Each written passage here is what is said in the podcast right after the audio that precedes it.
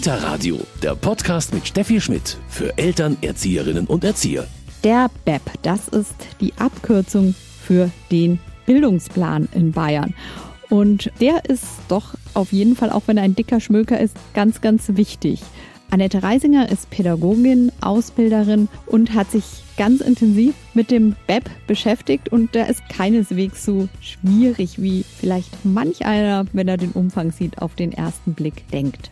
Also ich finde ihn ähm, sehr, sehr gut, wirklich als Leitfaden, als roten Faden, als Orientierungsrahmen durch unsere pädagogische Arbeit, durch unseren Alltag.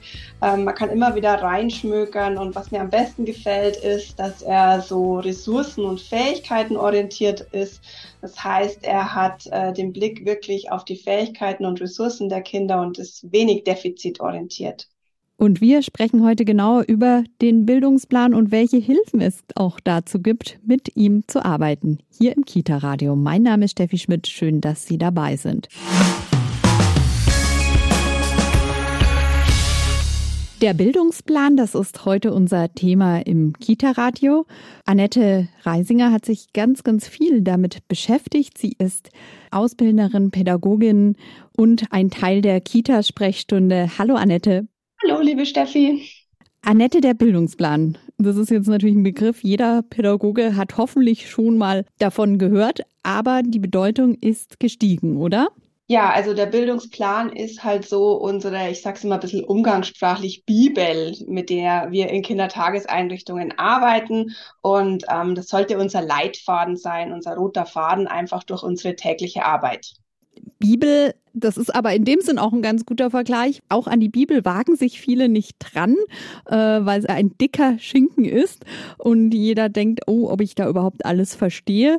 Beim Bildungsplan, denke ich mir, ist das ähnlich. Ja, wir haben ähm, seit 2004, 2005 drei Varianten unseres bayerischen Bildungsplans und es ging tatsächlich mit der einen äh, Variante für Kinder in Kindertageseinrichtungen bis zum Eintritt in die Schule an und der hat tatsächlich 400 Seiten und der ist tatsächlich fachlich, sachlich sehr schwer. Also da braucht schon was, ähm, um den durchzuarbeiten. Später, 2011, kam die Handreichung zum BEP, sage ich jetzt einfach abgekürzt, Bildungsplan. Das ist für die Arbeit unter drei Dreijähriger, das ist schon ähm, wesentlich konkreter beschrieben, was wir da im Alltag umzusetzen haben. Da sind auch Bilder drin. Und zuletzt kamen jetzt noch die Leitlinien zum äh, Bayerischen Bildungsplan. Und das ist einfach noch so eine Broschüre, wo wir uns wirklich nochmal, ja, ich würde sagen, auf die Essenz, auf ähm, das wirklich Wichtige äh, nochmal reduziert haben. Was ist denn deiner persönlichen Meinung nach das wirklich Wichtige? Das habe ich dann versucht, ähm, in meinen Bildungsplan-Karten tatsächlich nochmal rauszugreifen aus diesen drei Altersbereichen, eben die Krippenkinder, die Kindergartenkinder und dann auch nochmal speziell die Schulkinder, Hortkinder. Für mich ist das Wichtigste eigentlich, ähm, ja, wirklich so diese Bereiche Alltagsqualität, auch das große Thema Nachhaltigkeit. Also im großen BEP ist es beschrieben als die Basiskompetenzen, Schlüsselprozesse. Ja, so wird es da benannt. Du hast es jetzt schon angesprochen. Du hast Bildkarten, ein Bildkartenset bei Don Bosco Medien zum Bildungsplan herausgebracht. Das ist jetzt letzten Herbst erschienen. Das soll die Arbeit mit dem Bildungsplan erleichtern, oder? Also ich habe halt in meinen Seminaren mit ähm, Pädagoginnen die Erfahrung gemacht, seit 2011 mache ich das jetzt, dass es furchtbar schwer ist, äh, diese Inhalte des Bayerischen Bildungsplans praktisch umzusetzen. Und ich habe auch gemerkt, ähm, wir haben sehr viele Quereinsteiger, PraktikantInnen, ja auch schon ähm, PädagogInnen, die schon länger im Beruf sind. Und da braucht es einfach nochmal so ein Auffrischen, so mal reinschauen, was ist wirklich das Wichtige. Und in 400 Seiten, die so schwer geschrieben sind, schaut keiner gerne rein. Und deswegen ähm, habe ich mich ja in meinen Seminaren auf den Weg gemacht, das wirklich Wichtige rauszuarbeiten. Und ähm, dann kam diese Idee mit Don Bosco Medien, das doch auch in Karten zu machen. Wie arbeitet man genau mit diesem Bildkartenset? Wie geht man vor? Also in Teams, wenn ich arbeite als Leitung oder auch Dozentin, ähm, Referentin, würde ich sagen, dass wir uns einzelne Bereiche herausgreifen. Ich habe elf eben aus dem Bildungsplan ähm, genommen, zum Beispiel Spielen und Lernen oder Pädagogik der Vielfalt, Nachhaltigkeit habe ich schon angesprochen, Resilienz. Ähm, es sind immer zu jedem Bereich, zu jeder Schlüsselkompetenz fünf Bildkarten da. Das sind zwei allgemein theoretische, da sind auch Definitionen dabei und dann gibt es drei Karten, Karten, wobei eine für das Alter von 0 bis 3 ist, also für die Krippenleute. Was heißt es dann konkret? Resilienz für die Krippenleute in der Praxis umgesetzt. Vierte Karte ist dann eben für das Kindergartenalter, 3 bis 6 Jahre. Was bedeutet es da, Resilienz umzusetzen? Und das letzte, wo ich heute wieder ein ganz positives Feedback bekommen habe, endlich auch was für die Hortleute, für die Schulkinder was heißt im Hort und für die Schulkinder eben Resilienz umzusetzen. Ne? Weil einfach praktisch nochmal was anderes ist bei einem zweijährigen Resilienz wie bei einem zehnjährigen. Annette Bildkarten. Warum Bildkarten? Also du hast bewusst nicht einfach ein Buch dazu geschrieben. Ja, wir wissen ja, ähm, wie nachhaltiges Lernen gelingt. Und es ist nicht nur bei den Kindern so, dass sich da einfach Bilder oder kleine Filmchen leichter einprägen und nachhaltiger hängen bleiben, sondern eben auch bei den Erwachsenen und gerade in äh, Teamsitzungen, wenn man schon sieben, acht Stunden gearbeitet hat oder auch ähm, ja in langen Inhouse-Tagen, sieben, acht Stunden, ist es einfach gut, Methoden zu haben, die ja mit solchen nachhaltigen Bildern, Filmen, was auch immer arbeiten. Und mit den Bildkarten kann wirklich jeder in der Kita arbeiten. Du hast vorher gesagt, es ist natürlich auch für gerade für Quereinsteiger zum Beispiel eine schöne Möglichkeit, aber ja, den BEP, äh, man kann ihn sich eigentlich nicht oft genug anschauen, auch wenn man schon lange dabei ist. Gilt auch für deine Bildkarten? Auf alle Fälle. Also ich habe immer wieder ja erlebt, wie TeilnehmerInnen bei mir gesagt haben, die in Griechenland zum Beispiel ähm, Lehramt studiert haben, ähm, ja, sie haben ein ganz anderes Bild vom Kind. Also es ist ganz andere Kultur, andere Erziehung. Und dann fällt es schwer, da ähm, auch in die Konzeptionen der Einrichtungen einzusteigen, ohne diesen Leitfaden des Bayerischen Bildungs- und Erziehungsplans zu haben. Und deswegen ist es nochmal wichtig, da auch den Blick drauf zu haben, was heißt das bei uns in Bayern? Ja, es ist anders wie eben in Ungarn oder Griechenland oder ähm, aus anderen Kulturen oder Nationen. Wir haben hier eben unseren Bildungsplan und nach dem dürfen wir arbeiten. Dürfen heißt auch irgendwie müssen. Also unsere Konzeptionen bauen ja ähm, im Wesentlichen auf den Inhalten des Bildungs- und Erziehungsplans auf, also auf, auf diesen drei Versionen, die es da gibt, eben der Handreichung, dem dicken BEP, ich sage es jetzt so umgangssprachlich, und den Leitlinien. Und es ist wichtig, dass Teams auch einen gemeinsamen Hafen haben, also dass wir uns nicht so alles irgendwo an den Haaren herbeiziehen, sondern dass wir schon ähm, unseren pädagogischen Auftrag, den wir da bekommen durch diesen Bildungsplan, dass wir den auch leben. Es sind natürlich ganz, ganz viele unterschiedliche ähm, Bereiche darin aufgeführt. Es ist dann schon empfehlenswert, sich als Team zu überlegen, wo sind unsere Schwerpunkte, ohne dass natürlich etwas ganz hinten rüberfallen darf. Ich meine, ich kann natürlich nicht sagen in der Krippe, ja, sprachliche Entwicklung interessiert mich jetzt hier gar nicht. Genau so ist es. Also in jeder Konzeption ist ja auch so ein Leitfaden oder ein Leitspruch auch drin, ja, was, was die ähm, Einrichtungen sich aussuchen, eben aus unserem Bildungsplan ähm, mit Schwerpunkten, ähm, ob das dann Richtung Inklusion oder Vielfalt oder Nachhaltigkeit, das ist ja alles ganz offen oder Sprache, wie du es jetzt auch benannt hast, geht. Und da eben zu schauen, ähm, sind wir da noch auf dem richtigen Weg? Ähm, brauchen wir da nochmal Informationen? Man wird ja auch im Laufe der Zeit so betriebsblind, ja. Also man ist so in seinem Hamsterrad und macht und macht und da immer mal nochmal ähm, nachzuschauen, da eignen sich halt die Bildkarten ganz gut. Sind wir da noch auf dem richtigen Weg? Ist es noch unser roter Faden oder gehen wir da in ganz verschiedene Richtungen? Da du auch viel in Inhouse-Schulungen tätig bist, wie oft empfiehlt sich so eine Arbeit mit dem Bildungsplan und dann auch mit dem Konzept? Du sagtest, regelmäßig ist es wichtig. Was heißt genau regelmäßig?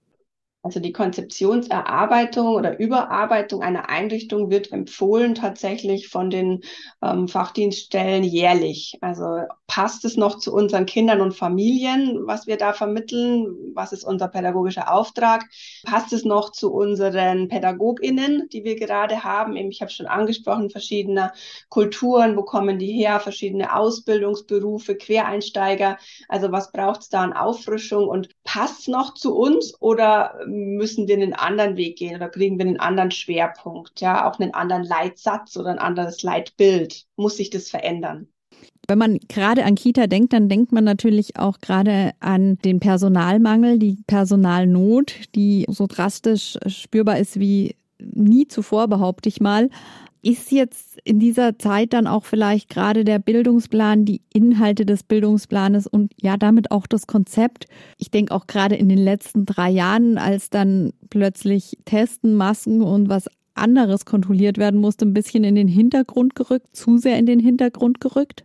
Ich habe jetzt gerade die Erfahrung gemacht, dass gerade mit Corona in dieser Zeit der Bildungsplan wieder sehr in den Vordergrund gerückt ist, weil durch diese ganzen Maßnahmen, die wir da jeden Tag umgesetzt haben und ähm, Handlungsanweisungen, die da fällig waren und ähm, ja Strukturen, Organisationen, war auf einmal nach einem Jahr oder nach eineinhalb Jahren hatte ich so den Eindruck bei meinen Teams, ja dieser pädagogische Auftrag gar nicht mehr klar. Also es ging eigentlich nur noch um Organisieren und Strukturieren und und bis dann klar war, was ist unser pädagogischer Auftrag. Und da habe ich gemerkt, dass Teams sich wieder, gerade auch noch in der Corona-Zeit, wieder auf den Weg gemacht haben, den Web rauszunehmen, ähm, zu gucken, was sagt unsere Konzeption dazu und wie können wir das wieder anpassen. Also wo wollen wir wieder hingehen? In, in welchen Hafen wollen wir fahren zusammen? Ja, das ist aber dann doch eine gute Folge. Du bist viel in der Beratung, viel in Inhouse-Schulungen. Du erlebst da ganz viel, hast du schon gesagt. Und eben aber auch das, dass sich die Konzeption, die man dann mit Hilfe des BEP vielleicht erarbeitet, auch ändert. Und das ist eben auch gut und notwendig. Also das ist ja von allen abhängig letztendlich, vom Team, von den Kindern, nicht zuletzt vielleicht sogar auch von den Eltern, oder? Auf alle Fälle. Also wir sind ja, auch das sagt unser Bayerischer Bildungs- und Erziehungsplan, als Kindertageseinrichtung Dienstleister. Und Dienstleister ähm, orientiert sich ja immer an den Bedürfnissen der Teilhabenden, also Kinder, Eltern, Familien, auch dem Träger, also was möchte der Träger und natürlich, ähm, welche Ressource haben die Pädagoginnen in dieser ähm, Einrichtung um dann zu gucken, wie kann ich das gut zusammenbringen in dieser Konzeption auf Basis des Bildungs- und Erziehungsplans, ähm, dass alle damit ähm, zufrieden arbeiten können. Und wenn man sich selbst in dieser Arbeit ein bisschen schwer tut als Team, kann man sich auch gut gerade dafür so Unterstützung von dir oder von anderen Mitgliedern der Kita-Sprechstunde oder allgemein von außen holen. Das macht schon Sinn. Ja, wir merken auf alle Fälle, dass dieser externe Blick ja nochmal ähm, sehr förderlich ist, um ein Team da weiter Richtung Ziel zu bringen. Also es ist immer gut, sich da so eine externe Begleitung nochmal zu holen und die Kita-Sprechstunde mit unseren vier ähm, Referentinnen. Wir bieten da eben unsere begleitende Beratung ähm, oder Coachings an, in-house an. Und euch findet man im Internet unter kitasprechstunde.de. Genau, das ist unsere Homepage www.dikitasprechstunde.de. Der Bildungsplan, das ist heute unser Thema im Kita-Radio. Annette Reisinger hat sich sehr intensiv damit befasst und auch ein Bildkartenset herausgebracht. Beschreibst du es nochmal, Annette? Wie viele Bildkarten sind das und wie schaut es aus? Wie viel Zeit nimmt man sich dafür? Wie arbeitet man damit? Also es sind 55 Bildkarten insgesamt, die in elf Bereiche eingeteilt sind. Jeder Bereich hat nochmal fünf Karten, wo es äh, zwei Karten ähm, um Theorie geht, auch um Definitionen. Was heißt es allgemein, ähm, dieser Begriff eben aus dem Bildungsplan, so wie Pädagogik der Vielfalt oder Co-Konstruktion. Und drei Karten sind dann ähm, dem Alter zugeordnet, einmal 0 bis 3. Also was bedeutet Co-Konstruktion bei den Krippenkindern? Wie setze ich es in der Praxis konkret um an Beispielen, was bedeutet im Kindergarten Co-Konstruktion, ähm, wie kann ich es da umsetzen, wie wird es gelebt und eben auch bei den Hort- und Schulkindern, ja, ab sechs Jahren, wie kann ich da Co-Konstruktion begleiten. Und die Eckdaten zu diesen Bildkarten, die bekommen Sie jetzt hier bei uns im Kita-Radio. Kita-Radio, Medientipp.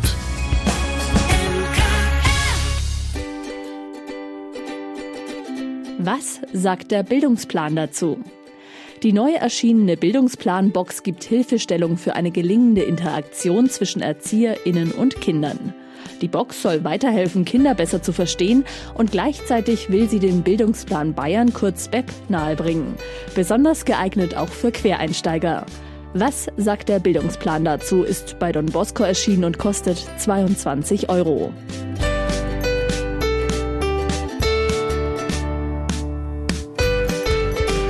Das war's mit dem Kita-Radio für heute. Der Bildungsplan war heute unser Thema. Mein Name ist Steffi Schmidt. Machen Sie's gut. Bis bald. Kita Radio, ein Podcast vom katholischen Medienhaus St. Michaelsbund, produziert vom Münchner Kirchenradio.